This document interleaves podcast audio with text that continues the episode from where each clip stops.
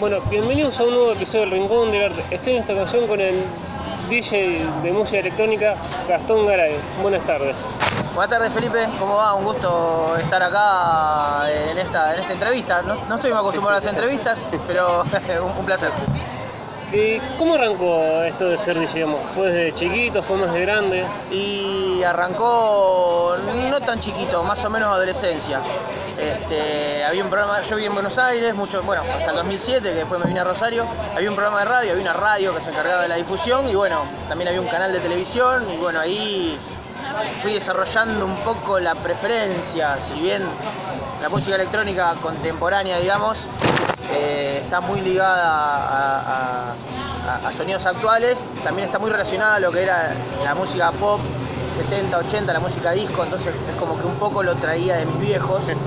Eh, Fue como modernizar un poquito la... Exacto, lo- los tiempos pasaron y fue como modernizar un poco todo. Y bueno, después bueno, los medios de comunicación hicieron lo suyo. Y ahí año 97, 98 comencé a descubrir los primeros sonidos y ya ahí Y, Flashé. ¿Y cuándo fue la acción de decir quiero ser DJ? digamos? Eh, bueno, eh, también más o menos en esa época había un festival grande que se hacía en Alemania, en Berlín, que se llama, se llamaba, ahora vuelve, creo que es el año próximo, si Dios quiere, eh, Love Parade, y había un DJ argentino, eh, DJ Dero, y bueno, en el año 2000, el año 99, eh, vi videos de su presentación y de DJs y artistas en ese festival que convocó un millón, dos millones de personas. Y ahí dije, chao, yo quiero ser el que esté moviendo a, esa cantidad de gente. Bueno, a esa cantidad de gente o a una, pero quiero ser el que comande ese, ese movimiento. Y bueno, ahí empezó mi- mi interés, mi búsqueda de música y demás. ¿Y cómo fue digamos, también llegar a esa primera presentación? Decir, quiero ser DJ, empiezo a estudiar y decir, me quiero presentar a la Y pasó mucho tiempo, pasó mucho tiempo, pasaron, no te quiero decir una cosa por otra, pero habrán pasado prácticamente 8 o 9 años más o menos. Desde que me de- de- decidí, que me deslumbré con esos videos y esa movida. eh, seguí escuchando música, en su momento recorría las tiendas y escuchaba discos, vinilos, artistas, nuevos lanzamientos. Eh, era muy chico, era muy chico, tenía 14, 15, 16 años. Después, bueno, eh, con las nuevas tecnologías, bajé un programita en la compu, empecé a jugar un poquito. un boxito. Claro, sí, sí, pasó el tiempo y las cosas se hicieron cada vez más fáciles. Bueno, ni hablar ahora. Este, pero bueno, con un programita en la compu empecé a probar, un poco bastante autodidacta en su momento, porque bueno, no había escuelas, ni, ni, ni videos, YouTube no existía. Era como Eh, muy a, a los golpes. Que Fue a los golpes, eran los golpes y, y bueno, ahí fui desarrollando un poco, después tuve la, la- la buena suerte de estar en el lugar indicado, de que me crucé con gente de que le había gustado ese pequeño demo de 20 minutos eh, que había hecho, medio rudimentario con la compu y bueno, me ofrecieron un espacio en un boliche que se estaba creando ya en Rosario para que vaya a practicar porque la música les gustaba para un cierre de noche. Y bueno, tuve la posibilidad de que también había gente que me, que me enseñó, que me explicó lo básico y, y bueno, un día me dijeron, loco, ya tenés que tocar en algún lado, o sea, lo tenés que hacer. Te tenía que presentarte sí o Me sí. tenía que presentar sí o sí y yo medio como que no, tímido, miedo. Y me dicen, si no es ahora, ¿cuándo va a ser? No te lo sacas nunca el miedo. Y bueno, desde esa primera vez, 2008, no paré más. Y hubo, había mucho miedo en esa digamos, primera presentación, era como que salga lo que Dios quiera. Eh, y al principio, sí, muchos nervios, este, lleno de amigos me venían a ver por primera vez, entonces bueno, no que- quería fallar lo menos posible, entonces era nervio, miedo a full, pero bueno, también hay ciertos truquitos como para no fallar tanto. eh, bueno, salió una buena noche en la primera presentación, sinceramente. Igual siempre está esa cuota de nerviosismo, eh, de ansiedad, que medio ese sentimiento medio raro de no saber con qué te vas a encontrar en- con la gente en la pista. No saber con qué te vas a encontrar en la pista, con qué tipo de gente, qué música le gusta. Tal vez hay gente que te va a escuchar, ya sabe qué es lo que haces. eh, pero hay mucha gente que tal vez no te escuchó nunca, no tuvo la posibilidad. Entonces, bueno, uno ya sabe que nunca va a conformar el 100% del público, entonces es como que bueno, en lo que a uno le gusta y hace, trata de conformar a la mayor cantidad de gente posible. Este, Pero bueno, ese, ese, ese nervio y esa ansiedad eh, siempre está presente. Digamos, es como, sabes que a un porcentaje, no, no, digamos, no a todo el mundo, pero siempre un gran porcentaje la gente le va a gustar.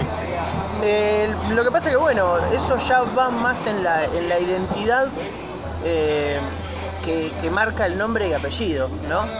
Eh, bueno, yo hace cinco años que tengo mi escuela de DJ, o sea, doy cursos cortos, digamos, no, eso no es una carrera, pero trato de- de- de inculcarle eso a los, a los chicos y a las chicas que vienen al curso, de que lleva mucho tiempo lograr una identidad musical, una identidad artística, más que nada.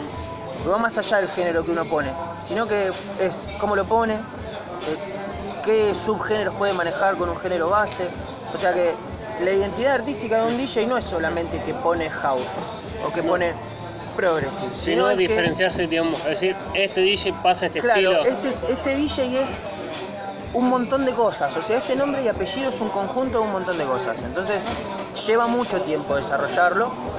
Al principio a todos les pasa lo mismo, me ha pasado.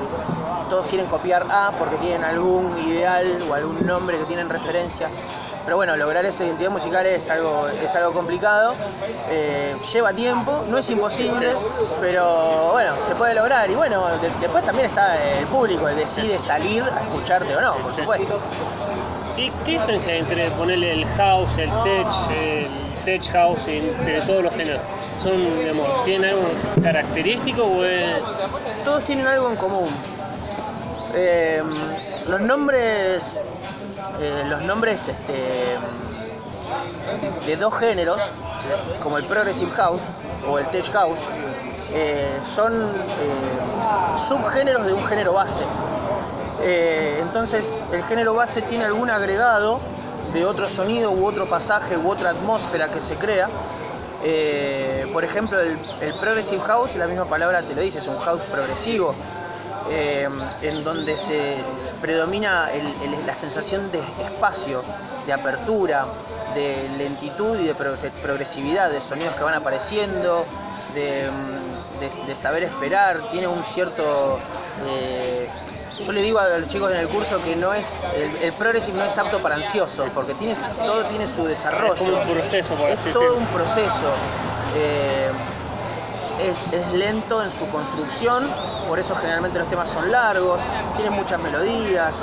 eh, como digo, es- está relacionado mucho con el espacio, con la apertura, con, con- con lo melódico. Eh, y el house tiene mucho de melódico, tiene mucho de apertura, tiene mucho de, abierto, pero no tiene esa progresividad extensa como el mismo nombre de su género lo indica, del progressive. Sí tiene melodías, sí puede tener voces. eh, y también este, trato de ubicar los géneros en momentos eh, o lugares. ¿Y te ha sorprendido un lugar, digamos, que te hayan encontrado después de la primera presentación y decir, no puedo creer que me estén llamando a este lugar para tocar o.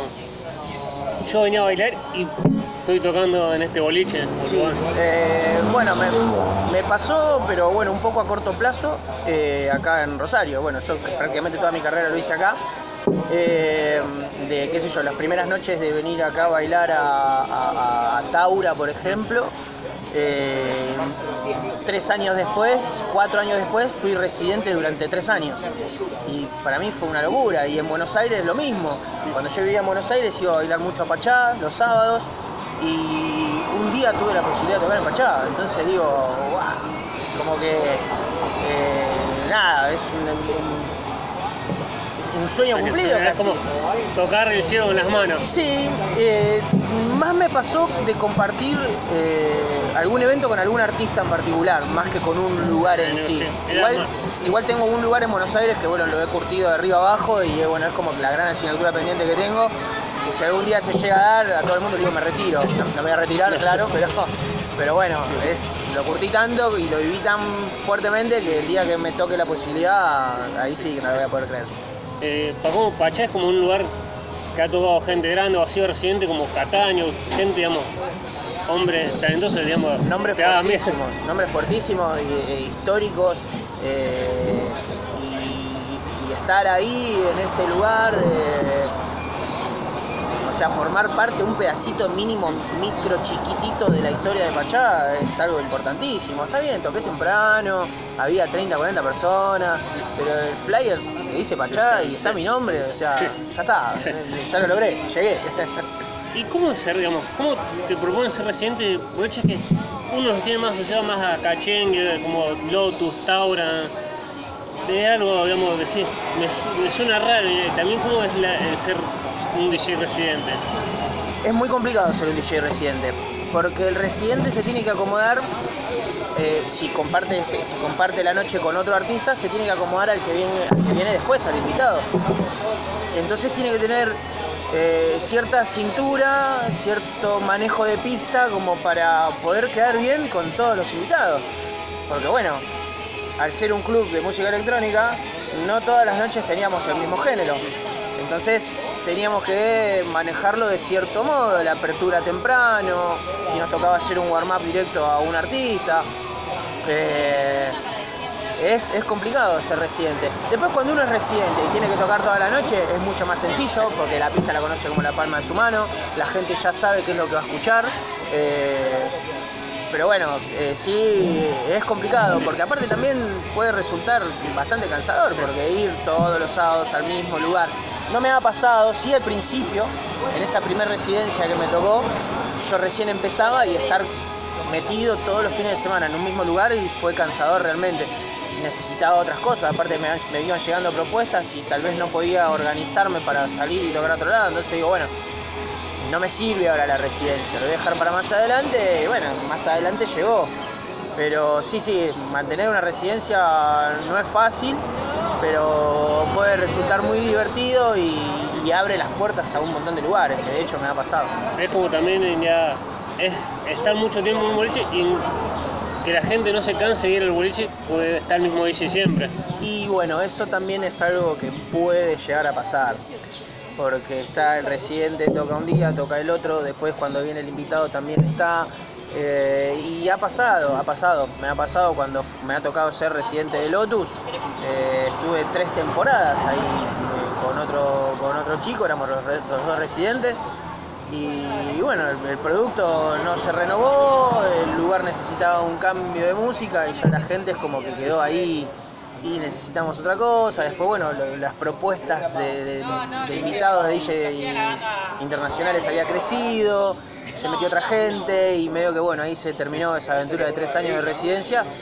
Pero bueno, siguió con, con esa cola de repetición que bueno, fue trayendo otras fechas más. Fue eh, visitar ciudades, eh, otros boliches, otra gente, la posibilidad de ir a otro, a otro país, a Brasil, a Uruguay.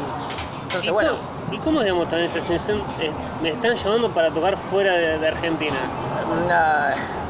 Cuando bueno cuando me llaman para ir a tocar a, a Uruguay yo era residente y también parte de la organización de un ciclo que duró seis años en Bar del Mar el, el- el desaparecido Bar del Mar ya este el de Charlatán que estuve ahí. Y, y bueno me llaman a tocar y digo bueno a ver en qué lugar voy a tocar el lugar se llamaba ya no existe más Otro Mundo. Entonces cuando veo otro mundo, miro, eh, digo, no puedo creer a dónde voy a ir a tocar. Porque miro la cartelera de artistas y demás y había tocado Boris Brecha, Solomon, Luciano, eh, Richie Houghton, qué sé yo, eh, nombres increíbles. Eh, eh, Y- tipos, por así decirlo, consagrados. Consagrado mundialmente, top DJs, artistas top. Entonces digo, bueno, y veo las fotos y sí, 4.000 personas bailando, el VIP explotado, la puesta en escena, un escenario enorme, una carpa cerrada gigante. Digo, bueno, voy a ir yo en el área principal, lo van a achicar, lo van a hacer tipo club. Pero bueno, no salía, no, no- no salía de mi asombro, estuvo buenísima la experiencia. Eh, y cuando llego, bueno, me pasan a buscar por el hotel, me dicen, bueno, llegamos al lugar, me dice, acá tenés tu camarín. Yo camarín, digo, pará, no soy espera, soy, no, soy soy tan DJ, pero- grande, digo, no, ¿qué camarín? Tan- gracias, digo. Lo que quieras nos pedís, necesitas, querés tomar algo, qué sé yo, que te lo otro. No, estoy bien, yo le- le- no, no quiero nada, tráeme una agüita, tranquilo. Dice, bueno, ¿querés ir al escenario? Y yo, pará, ¿qué escenario? Le digo, ¿me? Eh, ¿Cómo? ¿Qué escenario? Vení, vení. Entonces me subo al escenario y de repente asomo la cabeza así y veo 3.500, 4.000 personas tiradas para, desde la cabina para adelante hasta el borde del río. Y digo, ¿dónde estoy? Me dice el, el- el tour manager, digamos, el, Sí, organizador de ahí, me dice, la gente es grande, eh", me dice. Sí, le digo, me dice, bueno, ¿estás nervioso? No, estoy ansioso, tengo nervio. Tenía nervio porque no sabía qué era lo que querían escuchar, o sea, es un lugar nuevo, gente nueva, la música que estaba sonando antes que yo era algo totalmente, no desconocido, pero era, no era eh, Algo, natural de escuchar, entonces digo, wow, la gente, y a la gente le gusta, entonces digo, ¿qué voy a poner ahora?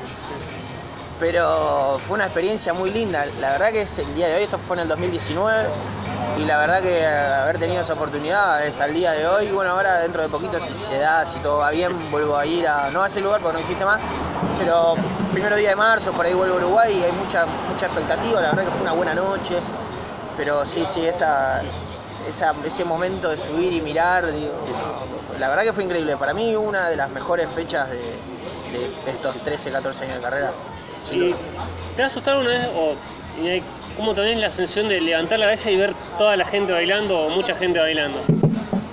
me, me potencia, me ceba, me ceba total, porque es, eh, o sea, es como una extensión mía.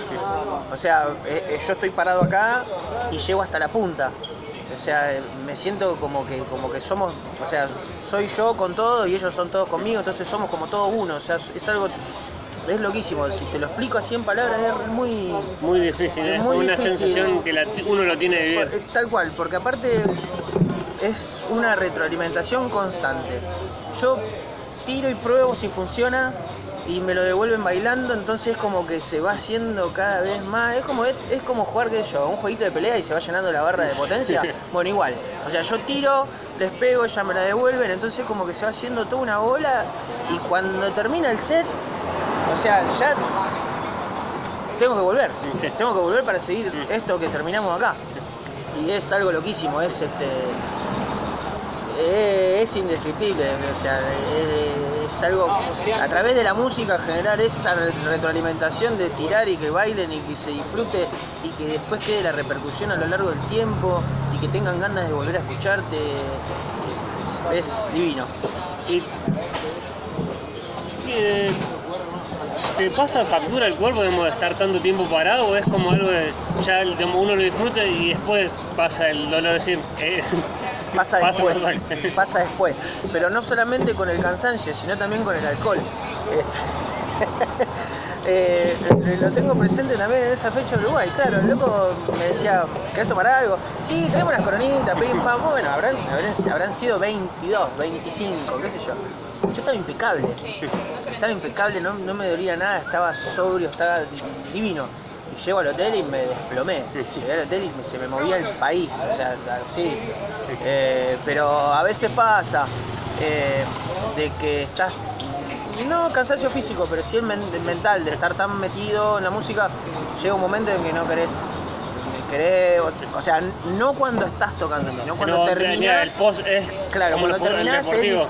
el post es Sí, durísimo sí, sí, sí, tal cual. De hecho, en Año Nuevo me pasó, tuve la posibilidad de tocar en Reconquista, estuve tocando 7 horas, de principio a fin, toda la fiesta, y terminé y tenía que ir a tocar un after. Y toqué una hora y cuarto.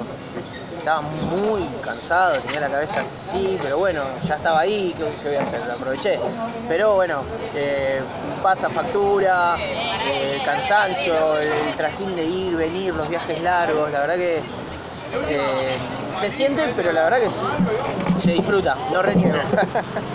y cómo fue digamos, tocar mucho en el digamos, ir to- tener muchas fechas y en el 2020 la pandemia te dice no puedes tocar o fue durísimo. Fue, eh, fue durísimo porque, porque en es- ese marzo yo ya tenía todo marzo. Yo ya te- desde febrero tenía todo marzo y mitad de abril planificado. De hecho, en marzo tenía para volver a Uruguay. Y no lo pude hacer. Eh, o sea, había tanta expectativa de lo que yo había hecho el año anterior con esta fecha que te conté. Eh, había tanta expectativa, había, la gente estaba muy cebada, que querían eh, ya que vaya. Y nada, tenía 17 fechas en un mes y medio. O sea, era prácticamente una fecha cada fin de semana por medio, aproximadamente. Y la verdad que no poder concretarlas, justo yo estaba re- realmente prácticamente en esa época me estaba dedicando pura y exclusivamente a la música, con los cursos y con las fechas, y no poder hacerla fue, fue algo durísimo y, y- y tratar de reinventarse y acomodarse al tiempo y al momento que para no perder el contacto con la gente.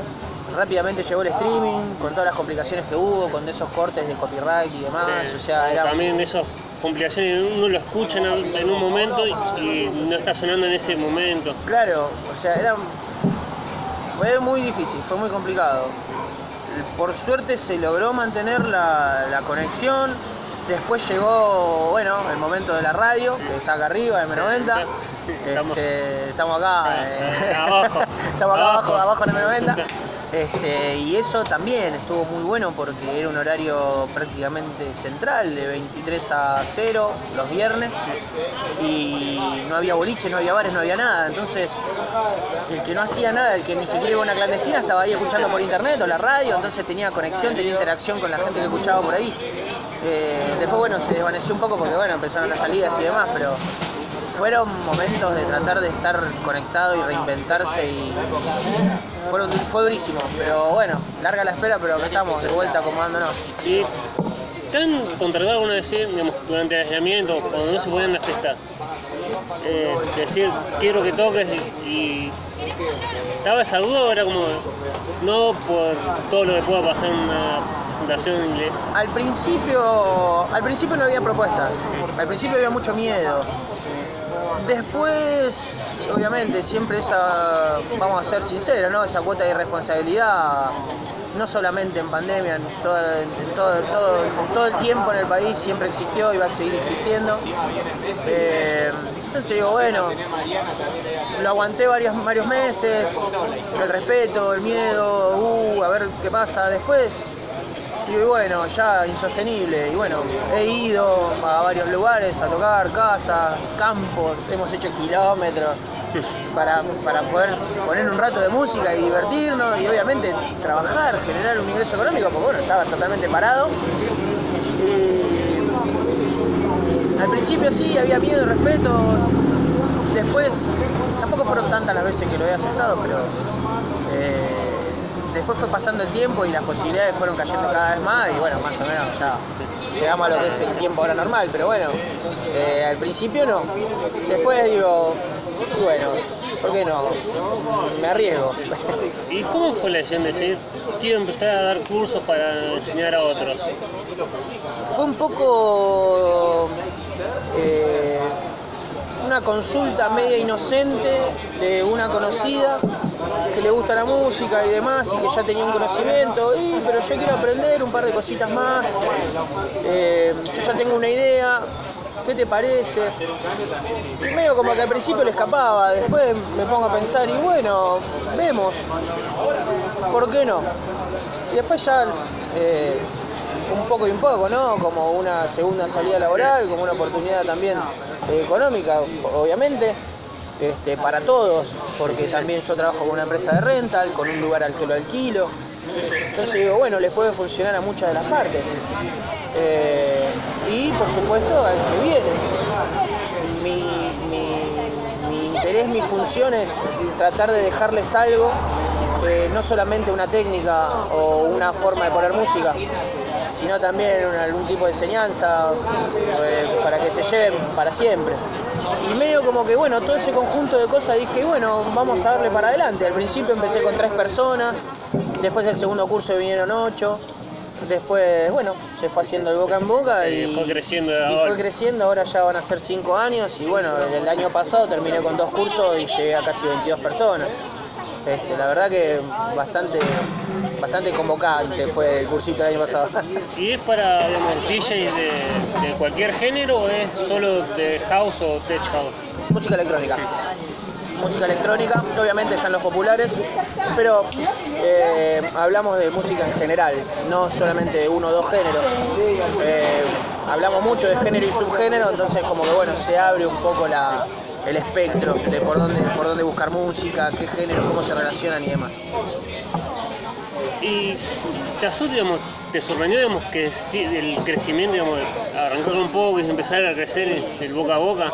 La verdad que sí, sobre todo en estos últimos cursos, porque yo prácticamente no tenía tiempo para, para hacer publicaciones y la gente consultaba sola. Entonces el, curso, los cursos prácticamente los turnos se me fueron llenando solos. Eh, y es grande la repercusión. Pero bueno, hay muchos que están dando cursos y nos pasamos entre todos a los chicos que quieren aprender, porque bueno, no todos explicamos ni tocamos de la misma manera. Entonces bueno, vamos ahí como haciendo un- un, una compartida de conocimiento, ¿no? ¿Y te ha sorprendido a alguien que les haya enseñado a decir, no puedo creer que cómo estás tocando, dónde la, la están llamando? Sí, tengo un caso particular de un alumno, de uno de los primeros que tuve, Mati Muso. Mm. Hoy en día está trabajando con la agencia de DJs que tiene el lado B, que es la productora más grande de acá de la ciudad. Y el otro día tuvo la posibilidad de hacer la apertura de Clapton en el hipódromo. Y nada. Ya- decir, este es ya está, eh, lo tiene el lado B y, y lo hice yo. O sea que más felicidad que esa, eh, sí. O sea, a ver, tengo dos puntos de vista, el mío como artista y el mío como forjador, digamos, entre como comillas. profesor. Claro, como profesor, entre comillas, para mí es un orgullo. Como artista, obviamente, todos quieren estar en un escenario como ese. Pero, pero lejos de ese celo y de ese enojo por yo no estar, prevalece eh, el que yo haya podido y aún sigo compartiendo mi conocimiento y prácticas y demás con, con él y con, bueno, con todo el que haya venido a mi curso y que esté en un lugar. La verdad que me pone contento, me pone recontra feliz porque, porque veo que el trabajo mío y la explicación y las ganas de la otra persona, o sea, rindieron fruto. Entonces como que digo, bueno, estamos, o sea, las cosas se dan como tienen que darse. O sea, llegó y arrancamos por acá y está ahí donde está y buenísimo. ¿Y cómo fue también tocar en el hipódromo? Y tocar en el hipódromo fue también fue algo muy muy muy lindo en el hipódromo metropolitano también. Me ha tocado hacer aperturas tal vez no había mucha gente pero bueno compartir el escenario con el artista es como como lo que te expliqué de Pachá. O sea Tocan los grosos, pero me van a escuchar un ratito. ahí, un ratito, por lo menos estamos compartiendo. Este, ser parte y que confíen en el trabajo de uno, en la música de uno, es eh, te, te pone contento, te, te enorgullece, está bueno, te da, te, te da ganas, te incentiva a seguir. Este, pero bueno, la verdad que estar en los lugares más reconocidos de, de- de la ciudad, tanto boliche como lugares donde se hacen eventos masivos, eh, es recontra motivante. Es como, digamos, es un marquito tachando como el metropoli- metropolitano es como también un lugar emblemático. Y de la Metropolitano es la meca de la masiva, o sea, eh, ya se ganó ese lugar. Es como decir, qué sé yo, eh, Luna Park, Costanera, Costanera Sur, allá en Buenos Aires, decía Greenfield, eh, Costa Salguero, Metropolitano, o sea, cada ciudad tiene sus, puntos. sus sucursales, sus puntos fuertes y bueno, la verdad que estar ahí, claro, se van tachando, Sí. ahí se van tachando los lugares. Y, te sorprendió un lugar, digamos, decir, has tocado en varias partes de Argentina, decir, eh, tengo que googlear dónde voy a ir a tocar, decir, no puedo creer que me estén llamando este lugar y no tengo ni idea es. Sí, sí, me ha pasado. Me ha pasado. eh, en realidad, generalmente lo hago cuando, cuando tengo que manejar, cuando sé que tengo que ir yo eh, por, por mi cuenta. Este, pero bueno, me tocó tocar en un año nuevo en Concordia, que la ciudad no es algo desconocida, pero no tenía ni idea, qué sé yo, Concordia, a dónde voy a ir, quiénes son, dónde queda. Bueno, eh, salió, salió bien todo. Eh, después, bueno, me ha tocado ir a. Una vez fui a tocar a La Pampa, una ciudad no me acuerdo, y también no- no- fui manejando y no sabía cómo llegar, no había micro directo, tenía que ir a la capital y después de ahí un bardo. Eh, pero bueno, han salido noches muy buenas, han salido muchas noches no tan buenas, porque obviamente se cuentan las buenas, las no tan buenas Bueno, también. Sí, es como también lo que hace a uno. Sí, por supuesto, o sea, eh, siempre uno tiene que demostrar y darlo todo, ya sea para, para una o dos personas o para 10.000, tiene que darlo todo igual. Pero sí, me ha pasado de viajar a lugares así medio extraños y decir, ¿qué acá? ¿Dónde estoy? ¿Por qué, llegué- por qué dije que ¿Cómo llegué acá? Eh, pero bueno, sí, sí, pasa, pasa. ¿Y cómo te llega la propuesta de la M90, donde estamos cerca, digamos, abajo? Bien, y la propuesta de M90 llegó un poco también ahí en conjunto casi con lo que, con lo que fue pandemia. Yo ten- tengo buena relación con los chicos de, acá, con Emma Piumetti, que es el coordinador eh, artístico. eh, él tenía su programa los días eh, de lunes a viernes de 8 a 10 Sí, sí, M90 sí. Sessions. El primer M90 Sessions era de él y bueno, invitaba a DJs una horita eh, a tocar, a charlar un rato y bueno, eh, pegamos buena onda así. Después hemos compartido alguna noche en algún que otro bar. Eh, y bueno, un día charlando tenía un hueco los viernes a la noche y quería hacer algo y yo le dije, bueno, yo estoy disponible. Eh, y bueno, salió y se pudo, se pudo hacer. Acá todos los viernes un set nuevo, conducido en vivo, a veces bueno, después ya capaz que alguna fecha o algo no me podía tener presente, pero salía uno grabado. Pero bueno, se dio. Se dio un poco rápido y la verdad que me puso muy contento porque yo prácticamente me inicié en esto escuchando la radio, entonces como que Pasar de, de ser el oyente a... pasar de ser el oyente a, a estar conduciéndolo, al principio me parecía un telegrama hablando y los últimos programas ya ya hacía mucho más fluido, otra otra cosa, pero bueno, eh, la verdad que llegó medio de sorpresa, pero en, en un muy buen momento. ¿Y qué pensás de esta, no sé si es con- construcción cultural o periodística también, a veces la mala fama que tiene la fiesta electrónica, de la, la droga y todo eso malo que tiene las fiestas electrónicas, se dice? ¿no? Sí, sí, sí, sí, no, se dice, existe, pero no es algo que es sola- pura y exclusivamente de la música electrónica. Eh, Hernán Cataño dijo, creo que fue Hernán Cataño, digo que la, la música eh, no tiene nada que ver, o sea, las drogas son de la gente.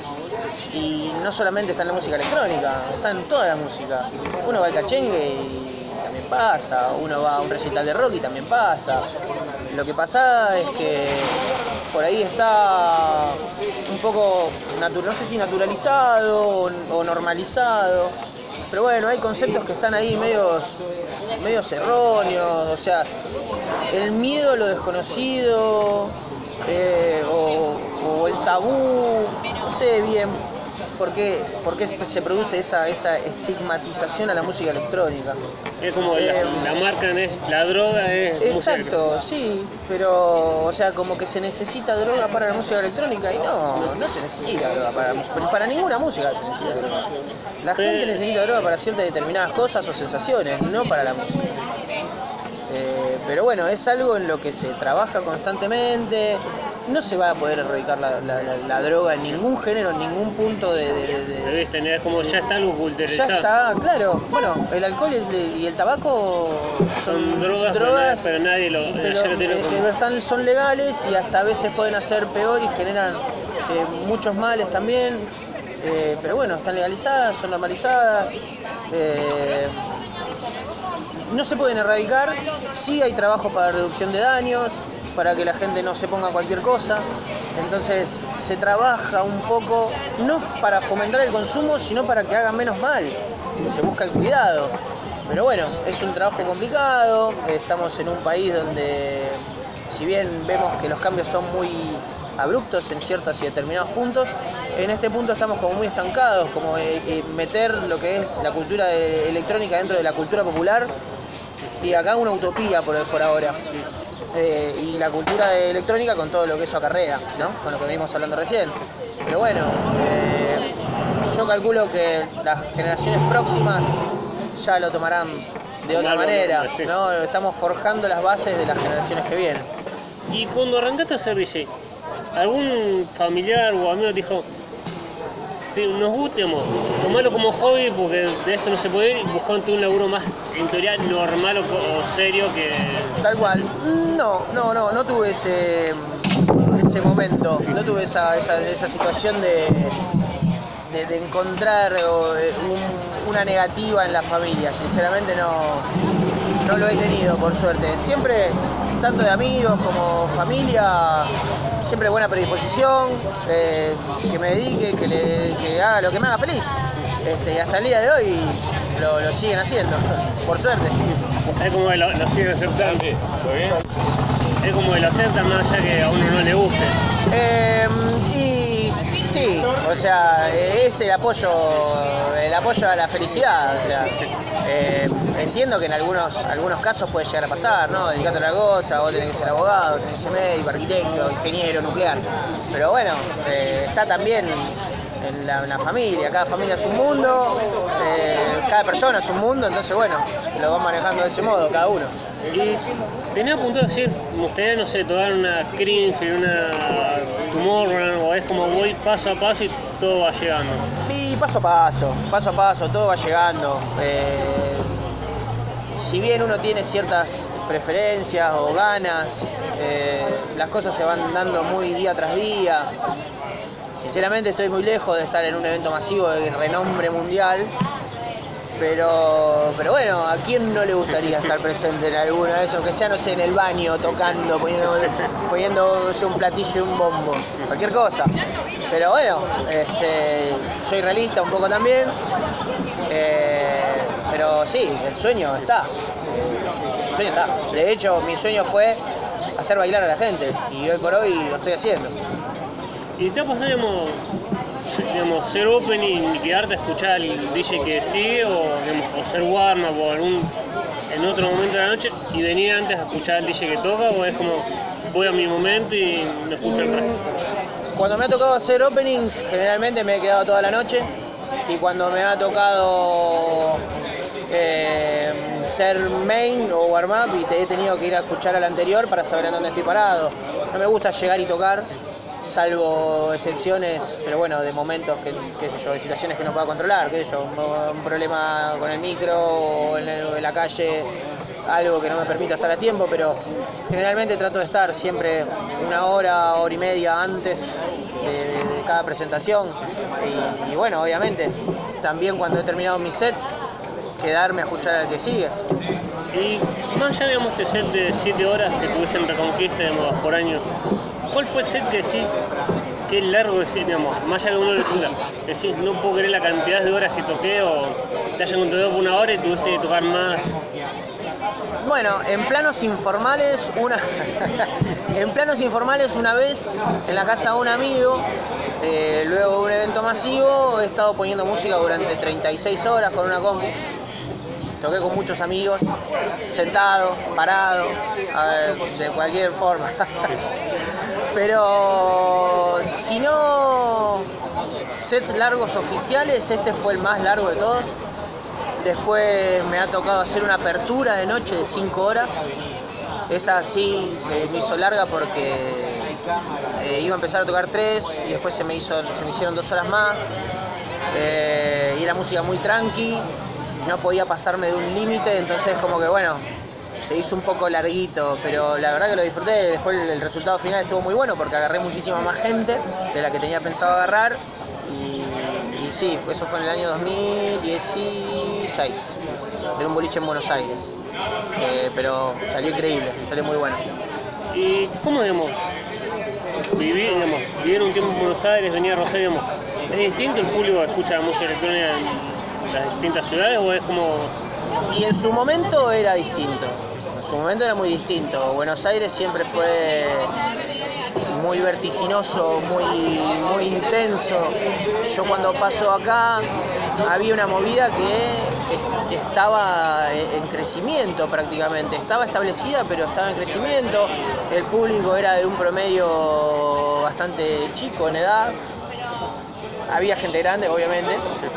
Eh, pero bueno, era, ya venían con una cola de eventos desde el 2004 aproximadamente, 2005, gestándose, las viejas Camel.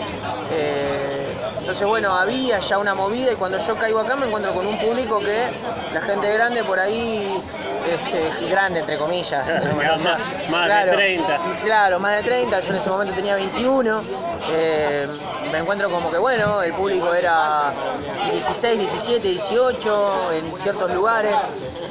Y después, bueno, se, se fue popularizando un poco más.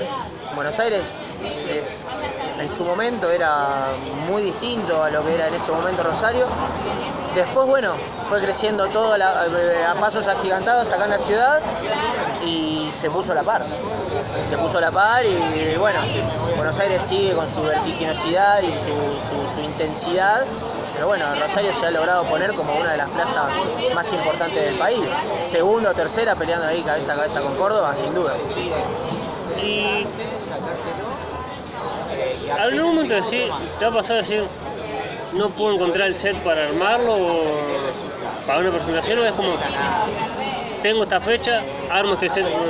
Y me ha pasado de, de tocar con artistas de que no eran mi género y, no podía, no he logrado encontrar una música acorde para un warm-up. Y se, ha- me ha hecho, se me ha hecho muy difícil. Los warm-up y las aperturas de noche son muy difíciles. Sobre todo cuando compartís algún evento con algún artista internacional o importante, que no tenés que fallar en nada. Eh, y me ha pasado, sí, sí, sí, me ha pasado. Eh, o capaz he elegido música que creía que era acorde y de repente el, otro artista hacía otra cosa totalmente distinta a lo que había escuchado y quedaba yo el desubicado. Eh, pero sí, sí, sí, sí, me ha pasado. He rechazado oportunidades de tocar por, por ese motivo, porque no era algo que, que me correspondía en género. Pero bueno, este, lleva tiempo, lleva tiempo, me ha, me ha encontrado y bueno, así también todo lo contrario. Eh, me he sorprendido hasta a mí mismo de un warm-up de progressive, que yo no es mi género. No, es como, también es- eso es algo como medio raro, es encontrar un- una fecha que son varios DJs de distintos géneros distintos. Sí, tal cual. De tocar con otros DJs o no. Me da rarísimo, porque aparte la gente va a escuchar o dice, che, pero nada que ver, o sea, si él toca otra cosa. Y bueno, nada, eh, he llegado a sorprender o he llegado también a caer mal, porque bueno, no es algo que yo pongo cotidianamente. Y bueno, ha salido bien, ha tenido buena repercusión, han tenido malas repercusiones también los sets de noches que no tenían nada que ver con mi género. Pero bueno, ¿qué va a ser? Son cosas que pasan. Son, cosas que se han aprendido con la... Totalmente, se va aprendiendo con el tiempo. ¿Y cómo fue tocar para- con todo? Y tocar, tocar la noche de Solomon fue, eh, fue muy raro. Yo toqué, el- toqué con Lucas, con mi amigo, Lucas Lamertin, y tocamos durante toda la noche hasta que empezó el set de él. O sea, es como que le hicimos la apertura de warm-up en otro lado, en el VIP del VIP, eh, mientras, bueno, obviamente participaban otros DJs en el escenario. Lo que fue, lo que fue fuerte y lo que estuvo re interesante fue la apertura a Luciano, también en el hipódromo. Eh, eso estuvo muy bueno porque bueno, tuvimos que bajar un montón la intensidad de la música para el momento en el que estábamos tocando. Eh, todo un desafío, pero la verdad que, como te digo, el resultado final Es el, es esperado y a veces tal vez más, porque llegan repercusiones de lados que tal vez no tenía ahí eh, presentes y decís, bueno, qué bien, o sea, estuvo muy bueno. Este, pero la verdad que fuertísimo, o sea, compartir un cartel con, con artistas así de renombre, como te dije, súper motivante, te da ganas de seguir. eh, bueno, ya con esas ganas de seguir, con estos tiempos que corren, es algo fuertísimo.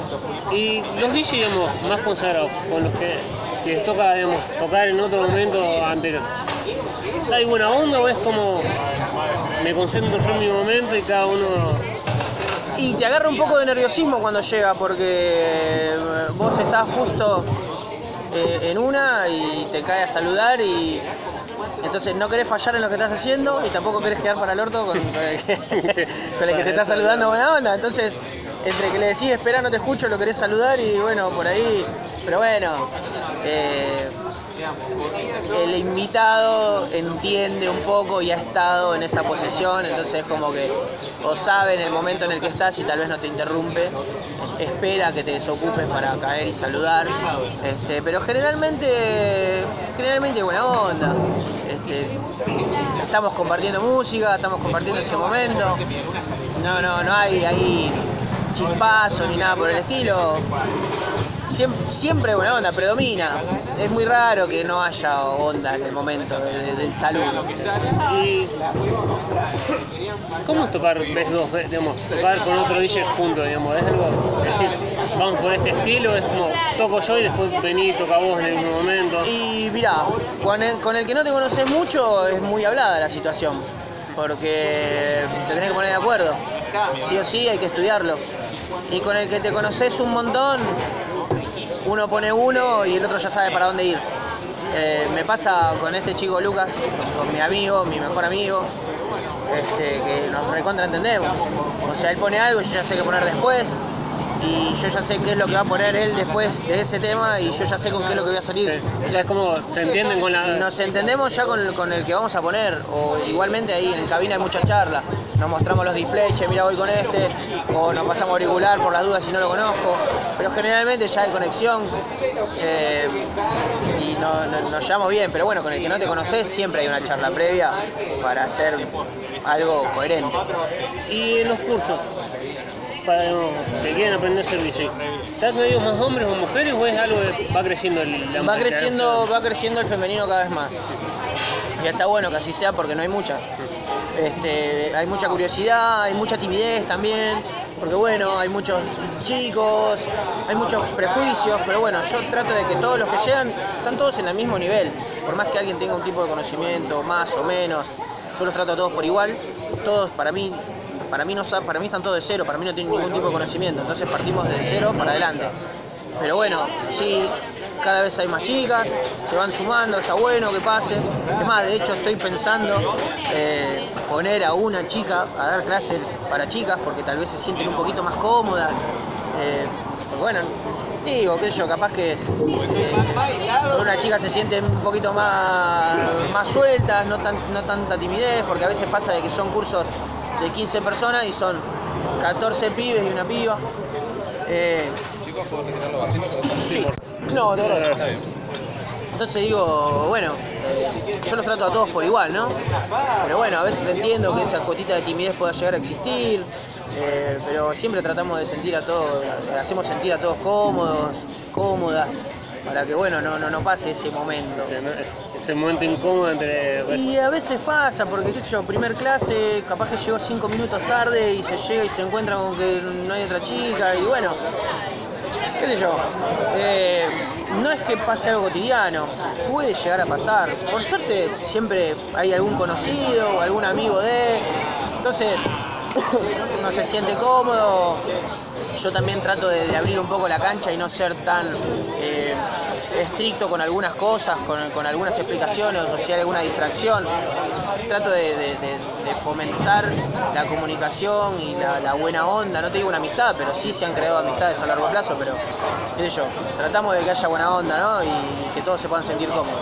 ¿Y te ha pasado una vez en esta discusión, como ha pasado con DJ Dero, con Papo, decir, que un amigo te diga, o alguien te diga, la música electrónica no es música, o ni o- Me ha, me ha pasado, me ha pasado con que el DJ toca, ¿y qué toca? Sí, no, yo lo tuve que cortar porque iba Eh, entonces digo, bueno. tengo que agarrarlo. Toca es un, es un ¿cómo te puedo decir? Es una expresión, digamos. El DJ pone música. De hecho, yo hoy en día digo, voy a poner música o voy a mezclar unos temas. No tocar es como que bueno, es algo popular. O sea, sí, uno toca la consola, eh, la compactera, eh, la, compu. Pero bueno, este, después también está ese tema eh, de que te digan que el DJ no es músico. Puede ser que el DJ no sea músico. O puede ser al revés, que, el músico no sea DJ. Es lo mismo. Eh, el músico puede ser DJ, el DJ puede ser músico, el productor de música electrónica puede ser músico, o el productor de música electrónica puede no ser músico. Porque para hacer música necesitas conocimiento de notas musicales y demás. Pero hoy en día, para producir, si vos tenés todas las piezas del rompecabezas y las pones una al lado de la otra, y con un programita analizás las notas musicales, no te hace músico, te hace productor. Entonces, bueno, el productor no siempre es músico. Hay un montón ahí de cuestiones eh, medias torcidas, eh, que la gente lo entiende y hay mucha gente no.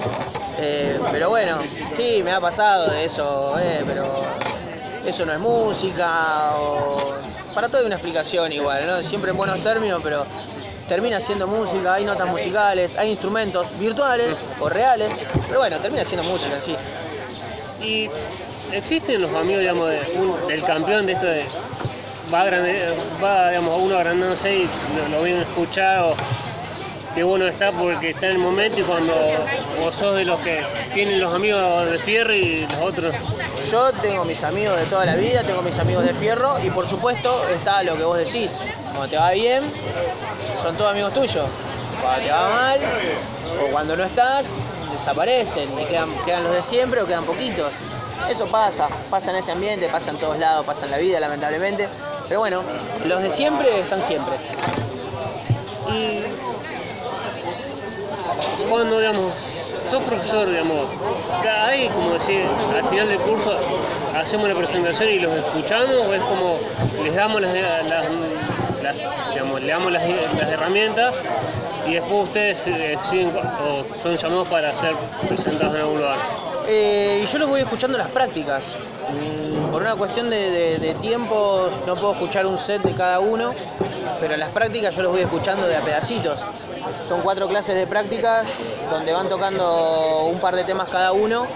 Entonces como que yo ya un tema tras otro ya me voy dando cuenta quién está más, eh, más canchero, quién la tiene un poquito más clara, quién le falta un poquito más. Este, pero bueno, como digo, por una cuestión de tiempo no puedo escuchar un set largo y después, después se va dando todo, porque también va en generar contenido, en, buscar cómo armarse un currículum y presentarse, che, mirá, eh, yo pongo esta música, escuchá si te gusta, me gustaría tocar en tu bar, en tu boliche, acá, allá.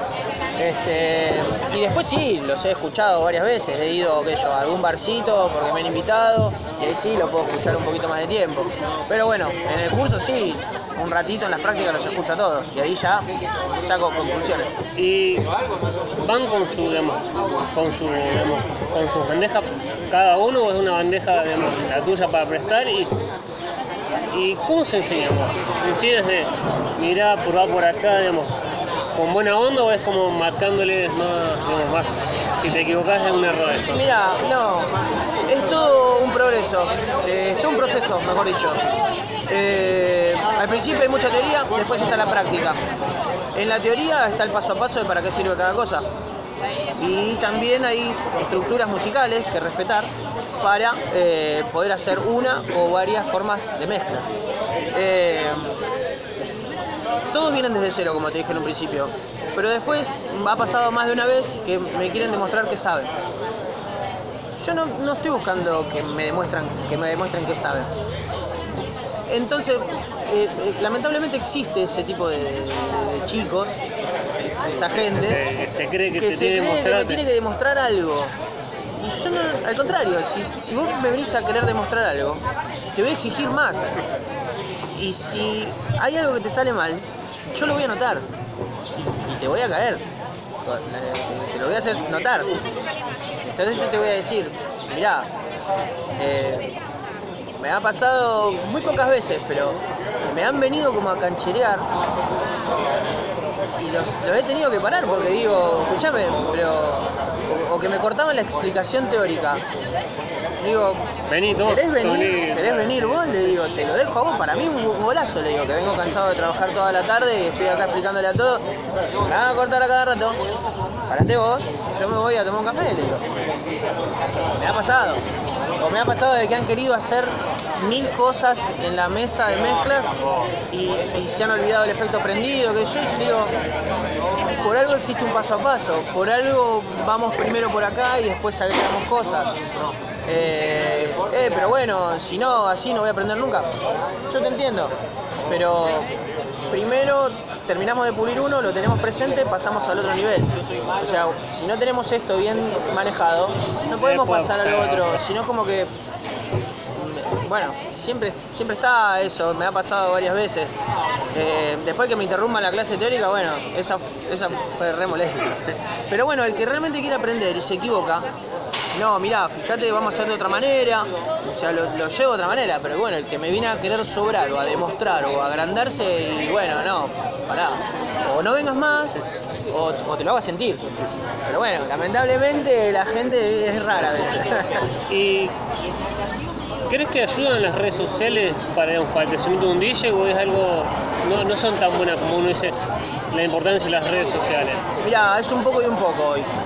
En, su momento cuando yo arranqué no había redes sociales, estaba Fotolog. Eh, después se fue dando todo un poco, fue creciendo todo casi a la par, o sea, internet fue creciendo, redes sociales se fueron creando y la necesidad de mostrar trabajo, de- de querer mostrar lo que uno hace o donde uno se presenta o de que lo quieran escuchar, llegó a un punto la red social, las redes sociales que sean necesarias para el artista. Eh, siempre, siempre lo- lo más importante es la música, no la red social. Bueno, después tenés el productor de eventos que va más por la red social que por lo que la música manda, ¿no? Y, pero tiene un montón de seguidores, vamos a llamarla porque la siguen 45.000 personas, pero la escuchan tocar y la verdad que es un desastre. Eh, y ha pasado y está pasando. Mucha gente que, que está en la música hace tiempo y que tal vez necesita un lugar no lo puede creer. Y bueno, es medio injusto también un poco el tema de la red social, pero sí es un poco necesario, es un conjunto de todo, ¿no? Tiene que estar, pero no tiene que ser lo más importante. Es como saber manejarlo también. Hay que saber manejarlo y que tampoco te, te- te- hay que comerse el personaje de, de DJ superestrella. Este, qué sé yo, es un, un poquito y un poquito, un poquito de música, un poquito de red social. Más música que red social. Y te han llegado mensajes por redes sociales o alguien te, cruza y te dice, me digamos, te tomo como un referente o me gusta lo que haces por trabajar en, la, una radio. Sí, eh, sí, sí, me ha llegado, hay gente que me ha escuchado una vez y ya hoy en día está produciendo su propia música porque se ha motivado escuchando un set mío, como que me ha visto tocar en algún lado, eh, o se han arrancado, bueno, muchos, muchos de los cursos de la gente que viene a mis cursos vienen por ahí, porque me han visto y porque se dieron cuenta de que estoy enseñando y me han escuchado y quieren hacer esto y me preguntan, che, pero ¿y vos cómo haces esto? ¿Cómo haces lo otro? Eh, entonces está bueno que me llegue ese, ese feedback porque es re motivante. O sea, yo tampoco lo puedo creer. Después de casi 13, 14 años de carrera, que me digan esas cosas es algo, wow, digo, qué loco, ¿no? Que, sé yo, motivar o incentivar a que la gente se largue a hacer esto porque me ha escuchado a mí una vez o dos en algún lado y que me lo demuestren. Yo, eh, nada, me, pone, me, me deja sin palabras, no sé mucho qué decir al respecto. Es O sea, que te sorprende. me digamos. sorprende y siento que me quedo re corto diciéndole, wow, ¿qué digo? Gracias, o sea, gracias, no sé, gracias porque, si, al contrario, de última vez me dice gracias a vos, y, y sí, no, tenés razón, pero no. Entonces es como que no, Nunca encontrás cómo... no encuentro la devolución, ¿me entendés? Porque yo digo, pará, ¿le agradezco o no le agradezco? Sí, pero, pará, ¿cómo es? No, no lo, no lo entiendo, no logro dimensionar a veces. No, loco, vos sos Gastón Garay, mirá, yo te escuché una vez y se acuerdan, me acuerdo que pusiste tal tema. Yo, ni yo me acuerdo de lo que puse esa vuelta, ¿no? Porque en el warm-up de coso que tocaste aquella vuelta en Lotus, ¿Qué pasó? y digo, wow, man, qué memoria. Y yo ni- nada, qué bueno que, que te guste. O sea, a veces me pongo repetitivo, pero nada, es como que. es loquísimo. La verdad que lo que se generan es, es esa retroalimentación, la verdad que es, es por lo que arranqué y bueno, que la tengo acá. Ahora no sé qué hacer. Eh, te voy a hacer la última porque ya me quedé es un placer, digamos, es muy linda esta charla, pero después digo, los oyentes a decir, es gran artista, pero digamos, muy larga la entrevista. Eh, la primera parte de la última pregunta, digamos, desde que arrancaste hasta, arrancaste hasta ahora, mirás para atrás y decís, me arrepiento, no sé, no hubiera trabajado acá o, o algo, ¿y qué le dirías a alguien que no se anima por un perjuicio o algo? ¿Qué le dirías vos para que arranque a ser DJ? Mirá, pregunta número uno, respuesta número uno, todo es enseñanza. Así que no me arrepiento de haber ido a ninguno de los lados o de haber trabajado con, con nadie. Eh, que le haya pasado mal o le haya pasado bien fue una consecuencia de esa decisión. Pero después me ayuda a mí a decidir qué hacer o qué no hacer pero todo me deja una enseñanza, aunque la haya pasado mal. Entonces, o si la paso mal o hago algo mal, es para, para mejorar a futuro, eh, largo o corto plazo. Entonces digo, miro para atrás y digo, y bueno, pasó en el momento que tenía que pasar y hice porque creía, lo creía conveniente. Y, bueno, salió mal, pero si no lo hacía, Era como intentarlo por lo menos. por lo menos lo intenté, me fue mal y bueno, me fue mal, después no lo hice más. Pero si no lo hacía en ese momento no hubiese sabido, lo iba a hacer más adelante seguramente. Y así todo también me he llevado grandes sorpresas por haber decidido cosas de que tal vez no tenía ni idea de que podían dar tantos frutos o que, qué sé yo, elegir un lugar y que sea una noche sensacional. Que, que- me pasó una vez, fui a Reconquista, la, segunda vez que fui, hice warm-up a Rafa FL y la verdad que, qué sé yo, un warm-up, tranquilo, qué sé yo, no era el principal. Tuvo tanta repercusión que volví ahora a tocar en Año Nuevo 7 horas y, y el lugar explotó de gente porque había gente que me estaba esperando todavía de esa fecha. Tres, dos años, casi tres esperando. Entonces digo, bueno, eh, de todo se aprende. ¿Y qué le diría a alguien que quiere arrancar? Nada, que no se frustre, que siga sus sueños, que, que escuche música, que nunca deje de disfrutar, que la noche es una mierda, que, que en realidad no la noche es una mierda. Hay gente de mierda en la noche, ¿no? Eh, no es- una la, mierda. la noche está buena, el re, digamos, Exacto, es un poco lo que pasa con el país. El país no está feo, el país está bueno, pero la gente que lo maneja a veces puede ser no, no, no, no la, la- la correcta. Y en la noche pasa mucho eso. Y eso también va un poco a la respuesta número uno. Me arrepiento, no me arrepiento, pero lo hice porque lo creía conveniente y después yo ya sé que no lo tengo que volver a hacer. Todo es para crecer. Eh, todo aprendizaje. Exacto. Bueno, muchas gracias por esta, por permitirme entrevistarte y por esta linda charla. Por favor, a vos un placer y bueno, espero que les haya gustado y que no haya sido tan larga.